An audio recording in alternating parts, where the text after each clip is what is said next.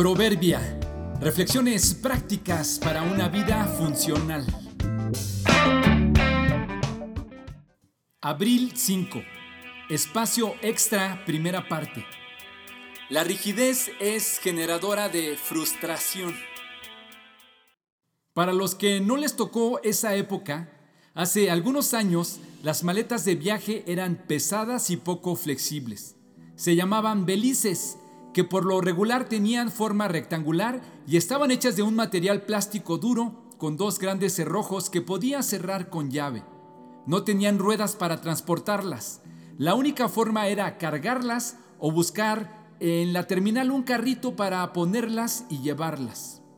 Una ventaja de las maletas de este tipo era que podías poner dentro de ellas algún artículo delicado y tenías la garantía de que llegaría sano y salvo. El gran problema era que su cupo estaba limitado. Una vez que la ropa o lo que pusieras llegaba al máximo, podías incluso sentarte encima del beliz y cerrarlo a fuerzas.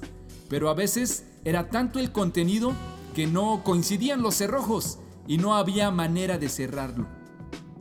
Los tiempos han cambiado y con la necesidad y más demanda de viajeros, surgió toda una industria de producción de maletas de todo tipo y tamaño. La gran mayoría ya no son rígidas ni solo de plástico, las fabrican de muchos materiales que son mucho más flexibles. Lo que más me gusta de las maletas modernas es que pueden hacerse expansibles.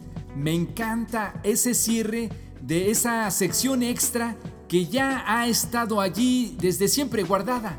Sirve para usarse con algún recuerdo que obtienes del viaje o con la ropa sucia que traes de regreso y no sabes dónde ponerla para que no se mezcle con la limpia.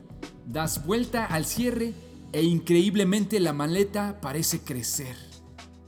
Ayudaría en mucho añadir a nuestra maleta de los planes, expectativas que tenemos de la vida y de otras personas, un cierre expansible, espacio suficiente para guardar ahí sus errores y sus faltas. Una sección extra de perdón que admite el error y perdona. Porque si nuestra vida está completamente calculada y estructurada, si lo que piensas de un plan o una persona no tiene espacio para el error, nos espera por delante mucha frustración, que bien podríamos evitar si somos mucho más flexibles. El que perdona la ofensa cultiva el amor. El que insiste en la ofensa divide a los amigos. Proverbios 17:9.